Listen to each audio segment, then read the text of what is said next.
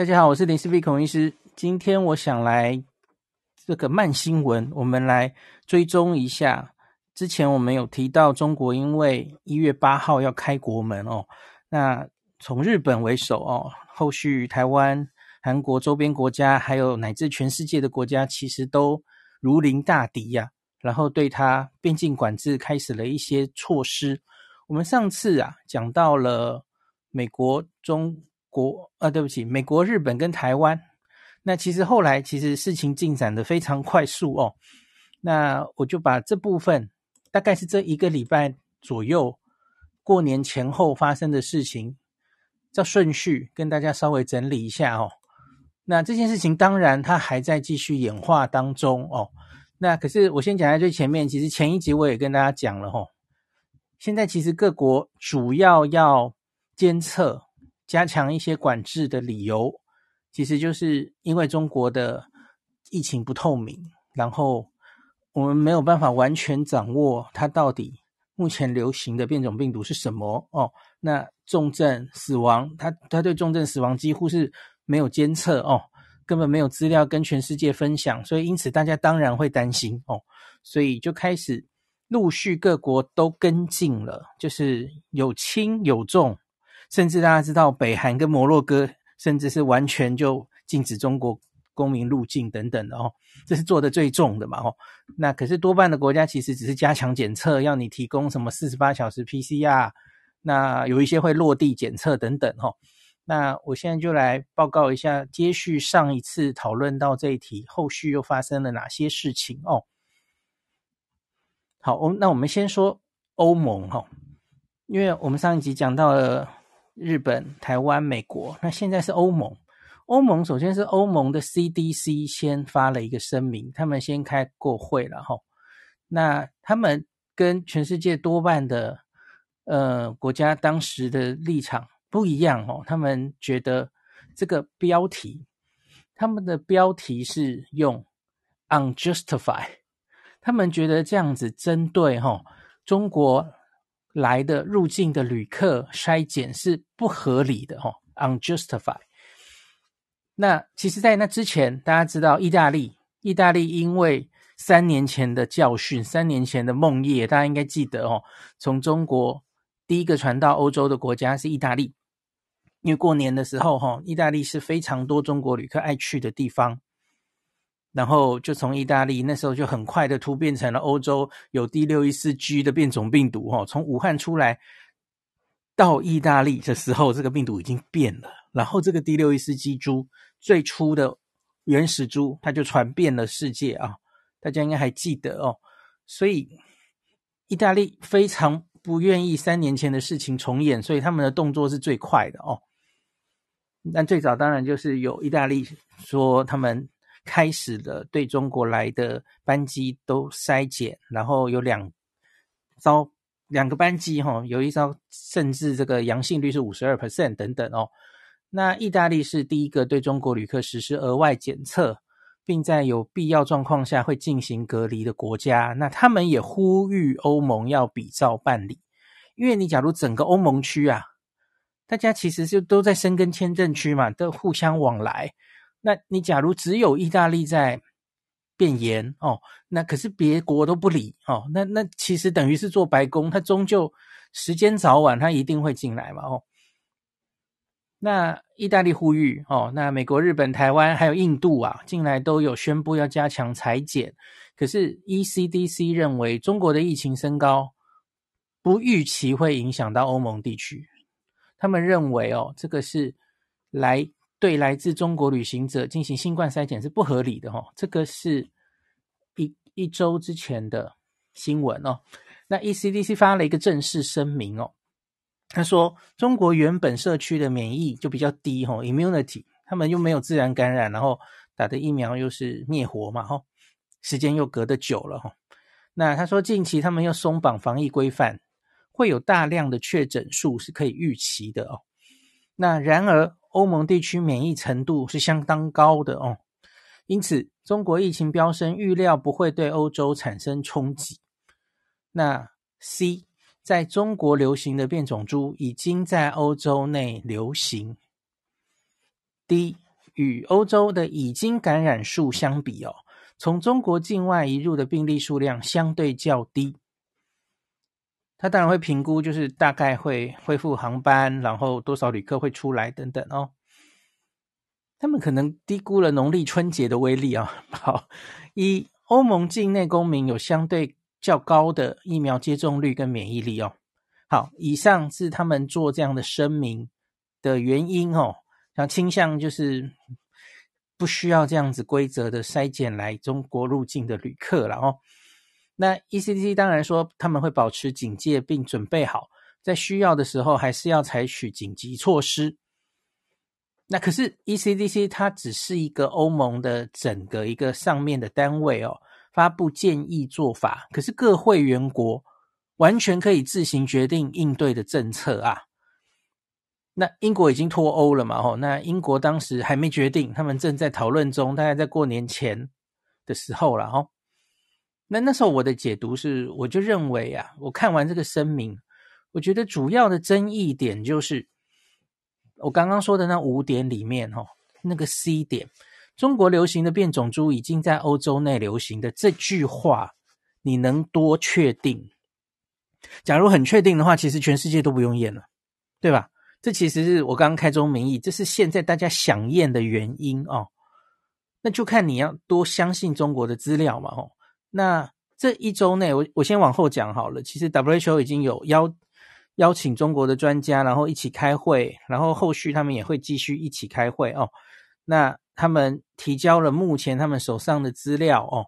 那可是初步 WHO 的专家是觉得代表性不足啊，就是那个测序的上传序列数哦，还很难下结论哦，是不是就是眼前的这一些病毒株？呃，现在还需要更多资料哈。好，那他们目前所有对外的说法都说是 BF7，主要在北方，然后南方主要是 BA 点五点二嘛。哦，假如真的这个是对的的话了哈，那这两株都早已出现在欧洲，甚至其实现在已经失去优势。那的确，他们可能不需要太担心，这是没有错了哈。欧洲现在都已经进展到免疫逃逸更强的 BQ 家族去了哦。大概就算是 BF7、BA 五点五点二来，大概也不需要太担心啊。哦，那我说，可是已经采取动作的各国，我认为也不能说没有道理嘛。哦，那中国目前传出定序结果数量实在有限哦，直到我录音的此刻，应该还是有限。虽然有陆续在增加了哦。叶斌昨天的微博好像有更详细的讲，他们上传了几株哈，他觉得还是不够了哈。不能直接就用这几株，就直接说全部是有这么有代表性吗？它其实是存疑的哦，资料不透明，而且也不确定重症死亡监测哦都是哪一种病毒株造成哦，所以会担心想采检、想监测，其实是很合理的做法。各国其实也只是想要保护自己的人民而已哦，我觉得这跟歧视一点关系都没有的哦。那如果日本、台湾啊、韩国，裁剪一阵子验出来的变种，其实也跟中国公布的差不多哦，也没有验出什么新病毒株，应该就能比较安心了啊。好，那接下来几天就陆续哈、哦，很快的在隔隔天哦，这个法国、英国都跟进了哦，很快的就做决定了哦。我们先说英国，英国就是他们也正式公布了，这是十二月三十号就决定了哦。那他们说要采取一个就是很小心的，然后暂时性的措施、哦。那要增加从中国来的这个新冠的采检哈、哦、，surveillance。那他们决定从一月五号开始，来自中国的旅客一样需要这个跟美国一样哈、哦，提供七十四十八小时内的 PCR 阴性证明，细节待公布啊。哦那八日开始，那个 UKHSA 也会开始对部分中国来的旅客进行检测，做病毒定序来监测变种病毒。哈，哦，这个跟美国有点像，他们其实就是应该不算强制性的吧？哦，就是的抽抽样吧，大概可以这样讲，只是不确定他是怎么抽了哦。那他说这个暂时性的措施是因为中国没有分享完整的疫情资讯，这个一一再被提到了。如果后续资讯变得透明完整，英国会重新审视这个决定哦。那英国的新闻稿中说，目前有的资料显示，中国流行变种病毒株跟英国和欧洲流行的差不多。那未来如果出现了值得注意的变种，新的监测系统应该可以提早侦测到哦。好，这是英国的决定，所以英国也要开始做了哦。那其他欧盟国家的话呢，法国跟西班牙，他也不甩 ECDC 哦。那他也一样采取类似措施。那可是一个欧洲两个世界哈、哦，德国、奥地利跟葡萄牙哈、哦，当时五天前呢哈，我后来没有去跟踪，我不知道有没有有没有人改口哦。德国、奥地利、葡萄牙说不会有特别动作哦。那 WHO 也在大概五天前的这个时点哈、哦，和中国官员开完会后发声明表示哦，要求中国必须在疫情爆发的时候。定期和全世界分享即时的数据，哈，real time 的，包括新冠住院、重症、死亡这些流行病学最基本的流行病学。然后你你怎么可以这个死亡的定义跟全世界都不一样呢？这是莫名其妙嘛？好，这是我讲的。WHO 我不知道有没有在会上讲的这么严肃哦，严重哦，详细的疫苗施打状况等等哦。那也邀请中国专家在下一次会议中出席，描述变种病毒的监测状况哦。好，五天前那个十点，中国官方公布这波疫情到目前只有十三个人死亡。英国有单位啊，估计这其实有各种模型啦，大家其实就只能用估计，只能用猜的，带入各种参数去建模嘛哦。那英国有单位估计。目前中国可能每日新冠死亡人数大约在九千人左右哦，我觉得九千人搞不好还是低估，因为我我我这里岔题一下，跟大家讲我怎么算的哦。日本的这一波，日本现在是可以超过一天四百人死亡，然后日本是一亿两千万人，然后中国是十四亿多人，人口是中国。中国是日本的十二倍，当然这样的估算未必合理。可是我只是跟你算，你假设日本，然后中国是一个放大的日本，哈，呃，当然，当然我就说不合理了，哈。可是我们算一下嘛，日本假如人口有一点四亿、十四亿的话，哦，那十二倍，那就是如同日本第八波疫情这么严重的时候呢。这个十四亿人口的日本，一天可以四千八百个人死亡。那你不要忘记日本第八波这个 setting，这个背景是什么？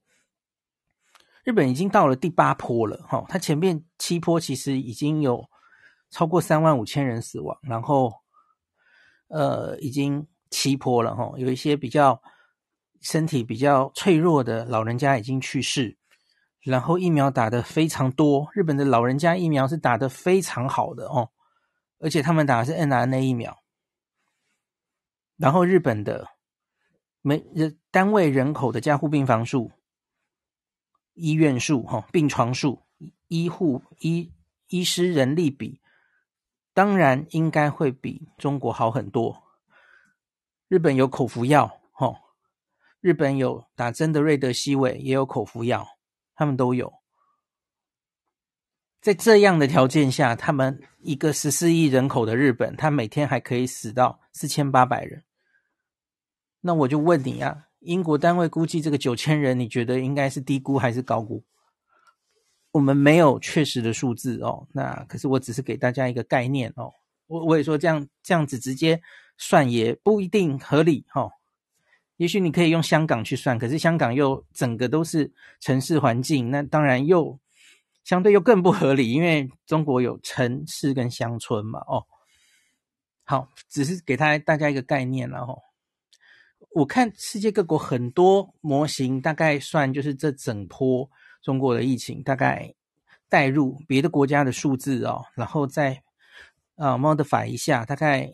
一百到两百万死亡是很合理的数字哈，然后我们就进入过年了嘛哦，那日本从十二月三十号其实它就开始那个落地快筛的检查嘛吼，那在这几天里面，其实像是韩国、日本，然后我们台湾自己其实都开始做这个从中国来的旅客的一些检查，那陆续传出了一些阳性率了哦。那最早日本第一天传出来的，我记得就是一个呃筛检了九十四个人，然后有九十二个人都从中国来哦。然后我我其实后后来去抓了他们这几天后来陆续公布的一些数字哈、哦，韩国大概都在二十几 percent 左右哈、哦，韩国是落地 PCR，那跟我们一样啦，我们口水 PCR，我们初步做起来的也大概是接近三成了哈、哦。那前天还有一个新闻是。这个中国人在机场确诊，然后要去隔离，然后中途落跑，好像刚刚几小时前的新闻终于抓到他了，有有这个插曲了哈。那我抓了一下哈，那个日本从十二月三十一，然后一月二二日、三日这几天，他境外移入，那捞到的确诊各自是怎么样哈？其实状况都蛮像的。十二月三十一号是。确诊三十二个人，三十个是无症状的，多半都是无症状被捞到哦。然后其中有二十八个人是从中国入境的哦。这里没有写国籍啊，也许有一些是住在中国的日本人也不一定哦。那一月一号是确诊八十四个人，七十五个是无症状的哦。然后八十二个是从中国入境。一月二号比较少一点哦，二十六人，二十五无症状哦。就全部都是从中国入境。那三号是五十六个人，五十三人无症状，五十三从中国入境。你你这样看，高比例都来自中国，那是因为日本目前只针对中国来的旅客做嘛？那来自国家别的国家，那就是有症状，你有通报的话，海关才会帮你做哦。那可是我要跟大家强调，就是。测到多少其实不是重点啦，也没什么好惊讶的。重点是后续出来的病毒定序啊，哦，这个还没有那么快，我们之后再跟大家讲哦。台湾好像也还没有公布嘛，哦，累积起来会一起讲。好，所以呢，我不知道是不是因为这样的数字啊，那这个在一月四号的时候啊，岸田文雄首相他新春去伊势神宫参拜，那开了一个新春的记者会哦。那记者会中当然讲了很多事，可是跟今天的题目有关，是他说日本要从一月八号开始，我不知道是不是看了我刚刚讲前面的这些数字哦。那我再补充一下，日本没有公布分母，我不知道他们总共，因为理论上要跟别的国家数字对起来，你应该要看分母是多少嘛哦。呃，我好像都没有 找到，还要另外去找入境到底多少人，然后你测到这个。呃，二十到五十个人不等，是他们是测快筛嘛？哦，抗抗原快筛理论上是病毒量高的才会测到。然后你看有那么多无症状，我自己是觉得啦，吼，有无症状是旅客自己报的嘛？所以会不会其实有一些人有很轻微的症状，他只是不想承认？这这是有可能的嘛？哦，好，那他就表示哦，从八号开始。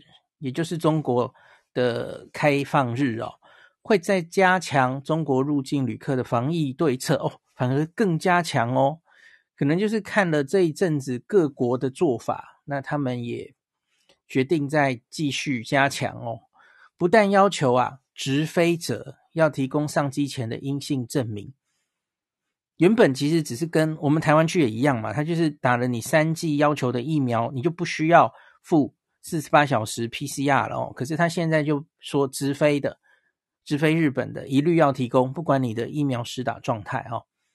好，这个是上机前，那还要做落地 PCR 哦，这是改了，八号开始要渐变严哦，跟韩国跟台湾看齐啊，原本只要求那种比较不精准的定性的抗原快筛嘛哦，那现在要改成更准确的。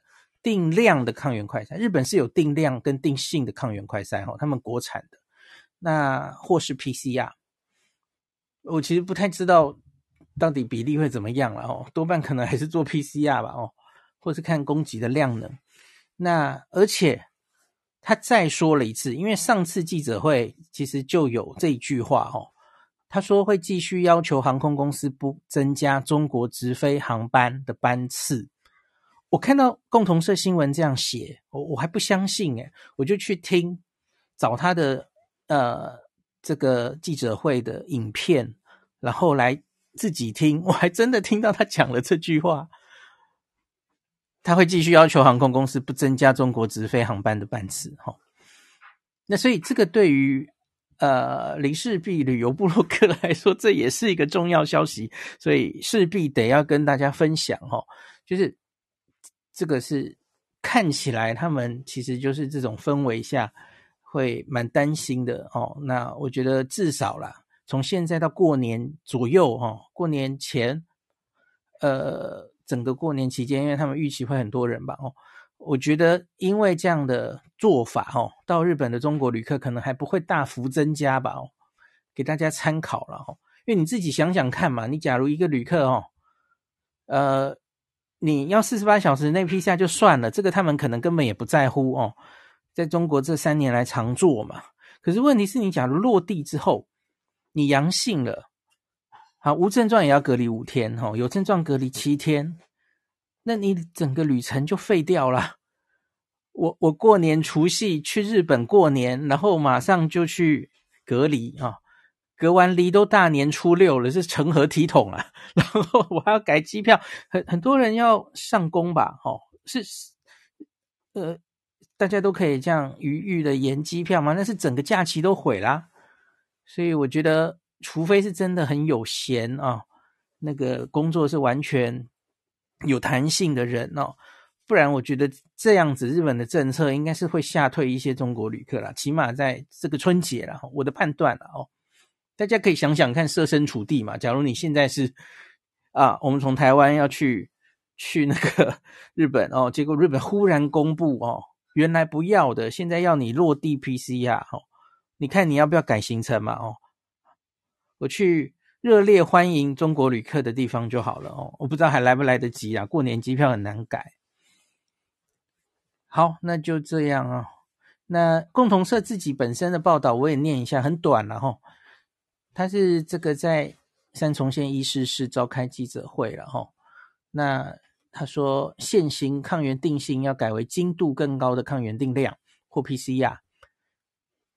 其实我自己是觉得过于敏感的 PCR，那其实就是会误杀很多阴阳人，这其实也蛮可可怜的啦。我自己觉得哦，其实我觉得抗原快筛很好啊。我上集有跟大家讲啊，现可是现在反而大家像惊弓之鸟一样都想用 PCR，这样我觉得是可怜啊，可惜呀。哦，抗原测得到的人病毒量才够高啊。那你还要做两次不，本来就是做两次，怎么样呢？抗原快筛很便宜呀，这个不不冲突啊。你捞到一堆阴阳人，反而是让你的隔离处所的那个，你你要给他一个隔离处所，那个钱似乎不是旅客买单哦，是中日本政府帮他们出哦，这都是成本哦。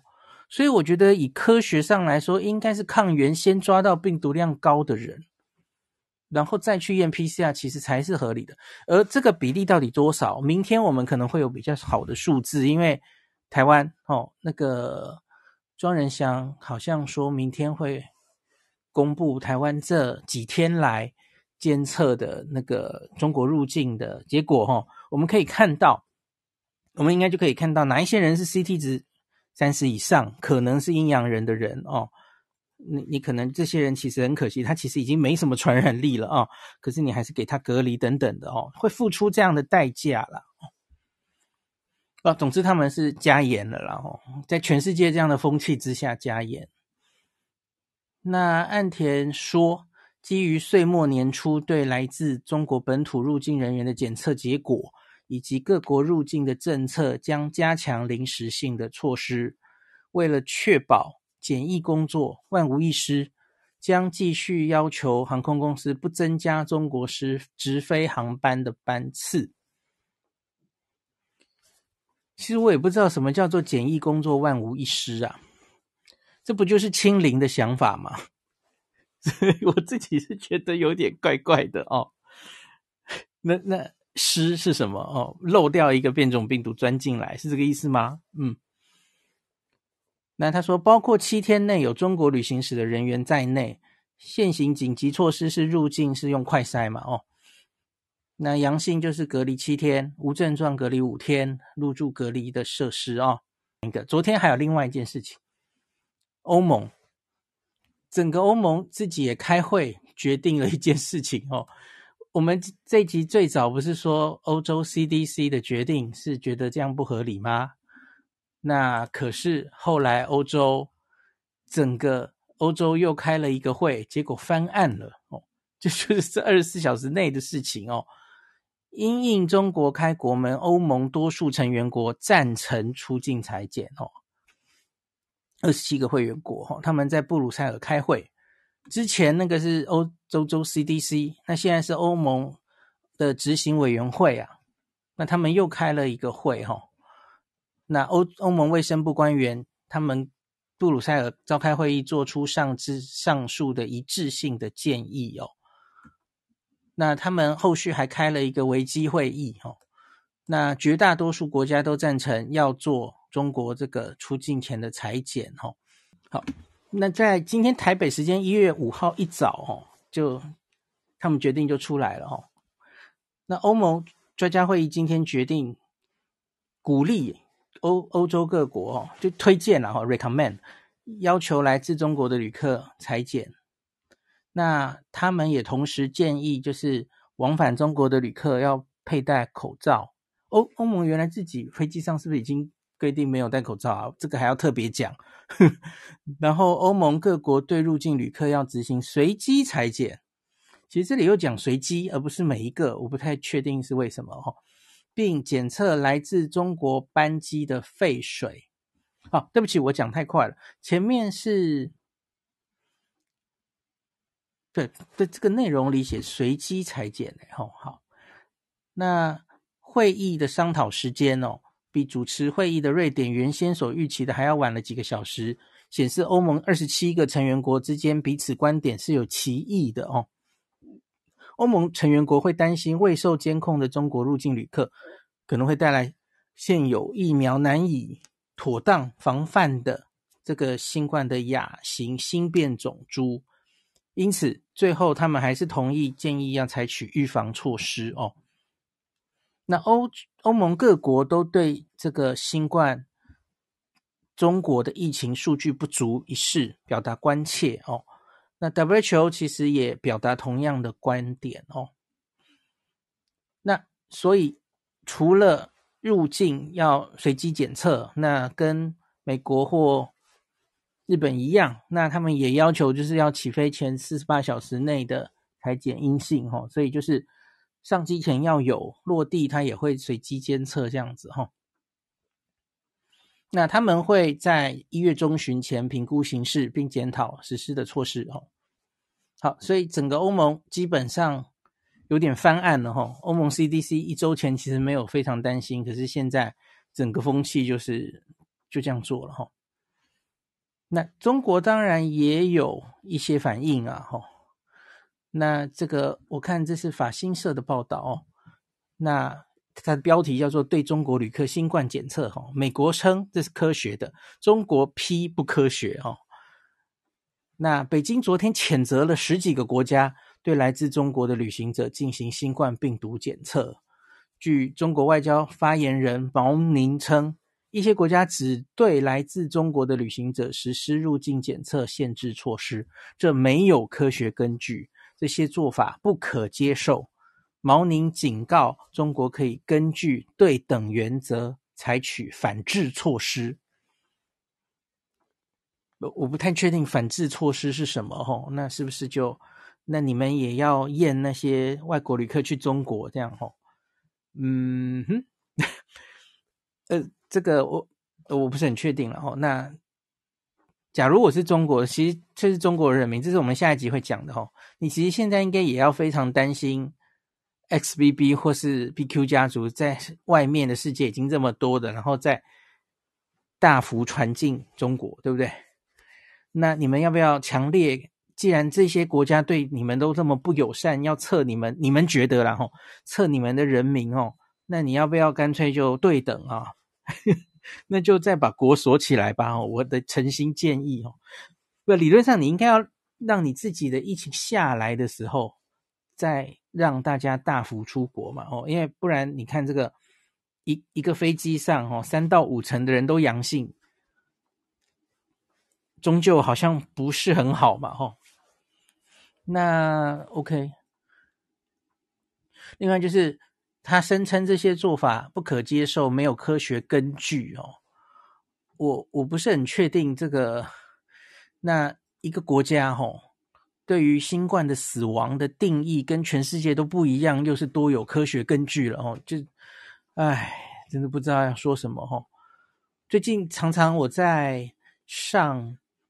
广播啊，或是我会看到有一些留言，留说：“哎，这个人又来黑中国了哦。” 我就觉得你们自己已经够黑了，我为什么还要黑你们呢？就是已经黑了啊！呃，这不是我黑你们啊！哎呀，我的天哪！好，那其他就是奥地利早一步在周二已经宣称要对来自中国飞机的废水进行检测，哈，大概就是这些。新闻，那还有一个 WHO 昨天、今天稍早也有初步对中国疫情有表示一个初步的结果。他说，来自中国的数据显示，哦，没有在当地到目前为止了，哈，没有在当地发现新的新冠变异株。可是，中国在疫情快速散播之际，低报了染疫死亡人数，哦。那全球对中国疫情通报准确性日益感到不安，当地疫情已经使得医院人满为患，部分殡仪馆不胜负荷哦。那这个世卫的公共卫生紧急计划执行主任莱恩今天在记者会上指出，中国目前公布的数字未能充分反映住院人数、加护病房住院人数，尤其是死亡人数。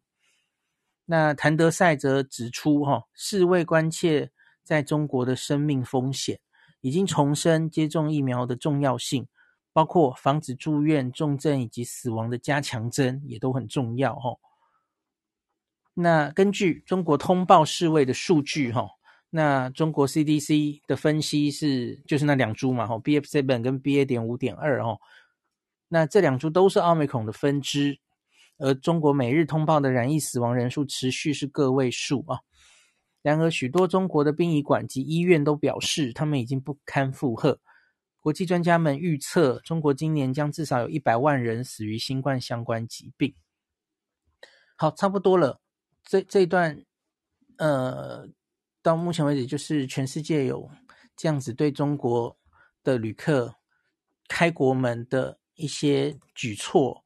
那整理到这里，那最后我讲一篇我在中央社看到的。一月四号的文章，其实我觉得整理的还不错，它也可以带到我们下一个会好好讲的美国的这个新变异株，也非常值得让人担心的事情啊！哈，这篇的标题叫做“专家指出，哈，管制中国旅客效果不彰，美国新变异株 XBB. 点一点五更难防”哦，看标题就知道他大概会讨论什么东西啊。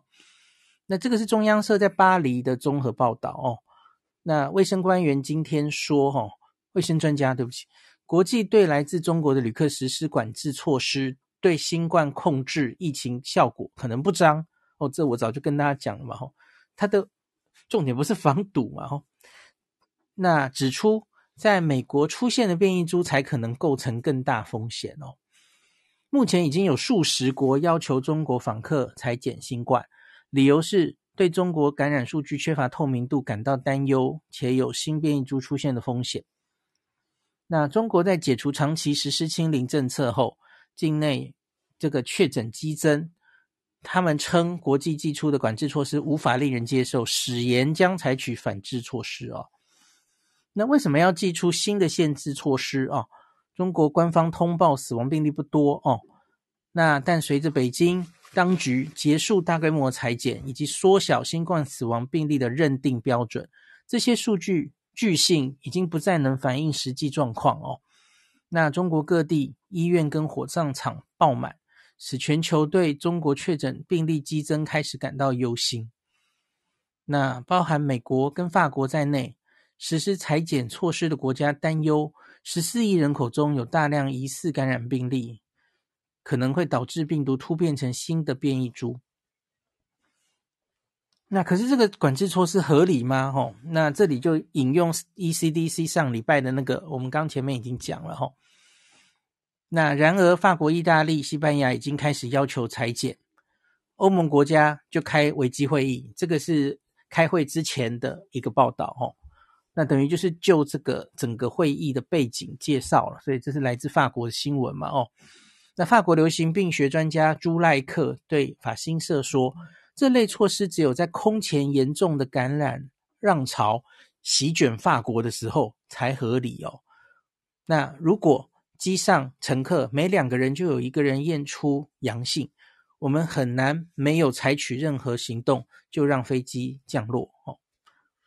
但他又说，为了让这类措施在欧洲变得有用啊，他们至少应该适用于整个申根区，就如同我刚刚说，意大利就是。积极呼吁大家应该都要一起哦。那另外一个法国流行病学家哦，科斯塔吉奥拉看法就比较有批判性了哦。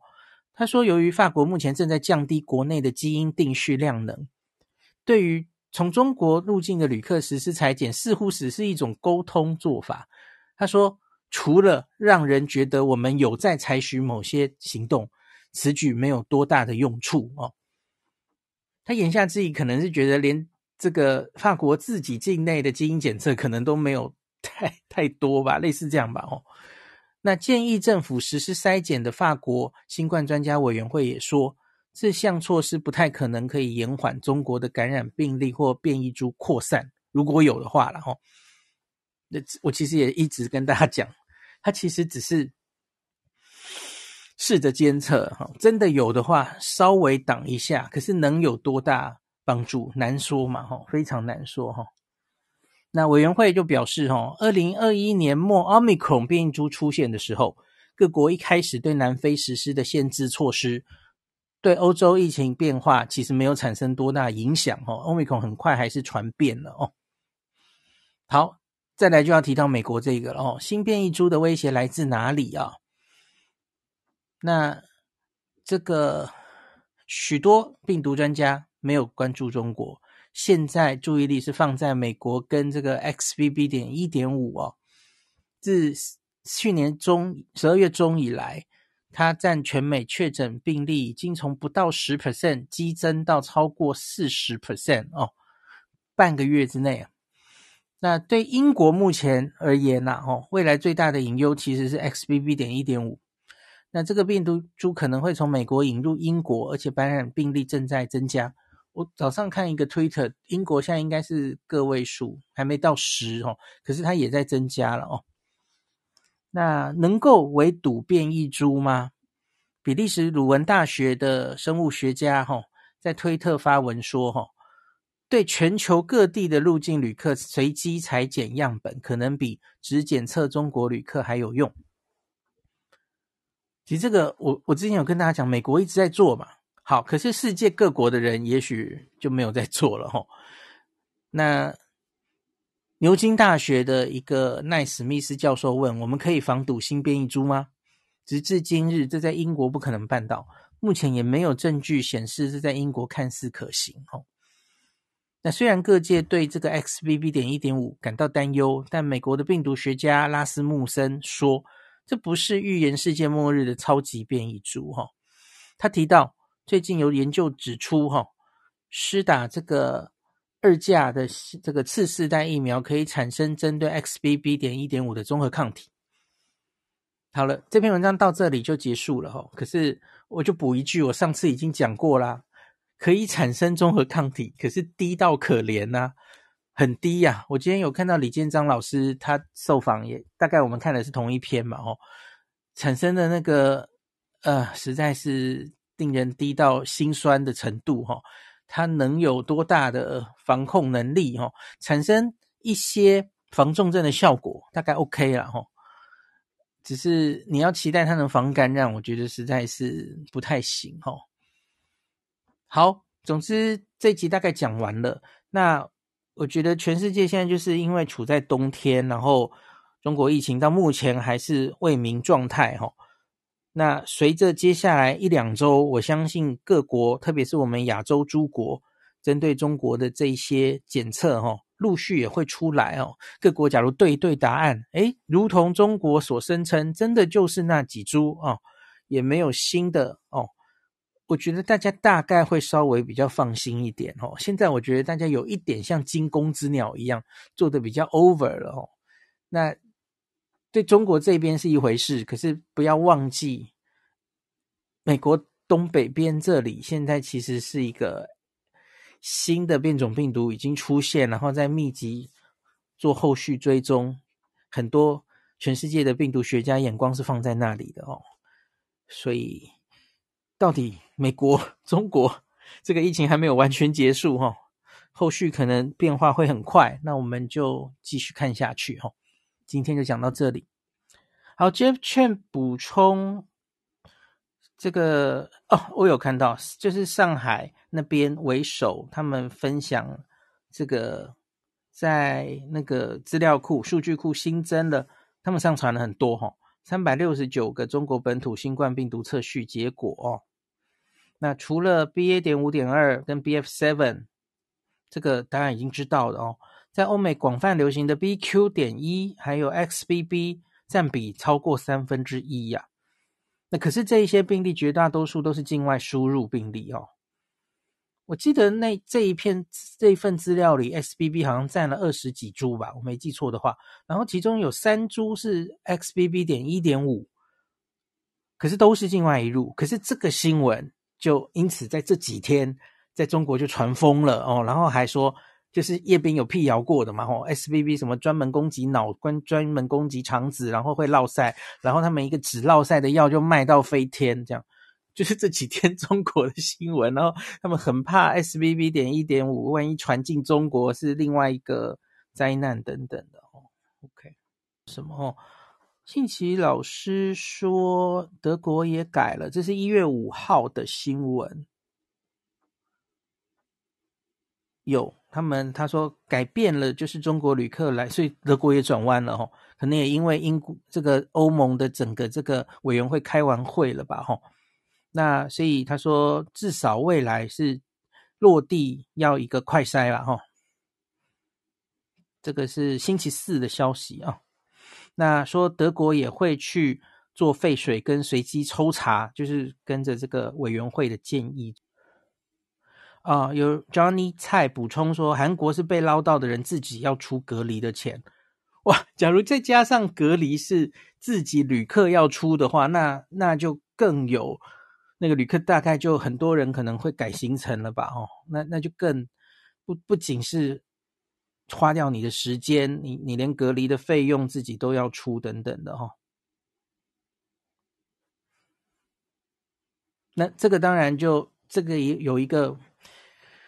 呃，就是一一一刀两面的事情是，你你是限制中国来的旅客，这你会限制到本国人啊，大家不要忘记这件事啊，哦，因为他现在不限，我看各国的的都是不限国籍嘛，哦，因为你假如只限中国人，你会被大家说你歧视嘛，哦，所以其实你也会限制到本国人，那其实也有那一部分的人权的问题嘛，哦，这其实。真的也是两难哦。台湾的初步资料也出来了哦。从中国入境或金马地区民众春节交通专案旅客，我们做这个唾液 PCR 嘛，吼，统计呀，一日桃园机场数据加上松山机场最新数据，总共裁减六百五十七个人，那阴性四百九十三，阳性一百六十四，阳性率大概二十五 percent。我们大概这几天阳性率好像就在两成到三成之间嘛，其实跟韩国好像差不多哦。那其中 CT 值，我就一直在等这个哦。CT 值小于或等于三十个是四十二个人，所以你看啊、哦，大概只有四分之一嘛，哦，所以有四分之一是病毒量相对比较高的，所以另外四分之三可能绝大多数都是阴阳人，就是他其实是两三个月内感染的人。那当然。一定也有一部分的人，他可能是病毒量正在增加哦。大家好久没有听到这个哦，我不知道你们还记不记得哈、哦？会有很巧的那个人是正要发病的嘛？哦，那你在隔天两天后哦，你会发现他 CT 值哦就掉下去了哈、哦，病毒量变高。好，那个是急性感染的人，可是我相信应该绝大多数的人可能是处于阴阳状态了哈、哦。所以这就是我说的啊，你用 PCR 这个太灵敏的工具，事实上可能只有四分之一的人是真的有传染力，然后你去做病毒定序也比较容易做出来的本哦。当你人数非常大的时候，这个四分之一跟四分之三就会差非常多啊！哦，那 CT 值小于三十是四十二个嘛？就将诶，这里又说抽样诶，为什么不全部做啊？将抽样进行病毒的基因定序，这样子哦。那我们就后续再看台湾，再看日本、韩国后续会出现病毒定序的。感谢您收听今天的林氏璧孔医师的新冠病毒讨论会。如果你觉得这个节目对你有帮助，喜欢的话，欢迎你推荐给你身边的朋友，或是在 Apple Podcast 上面留下评价，后也可以留言哦，五星好像每天 都可以留哦。希望大家当我的种子教师，推广正确的新冠卫教，以科学防疫，不要只以恐惧防疫。行有余力的话，欢迎您赞助林氏璧孔医师喝杯咖啡，让我可以在这个纷乱的时代继续分享知识。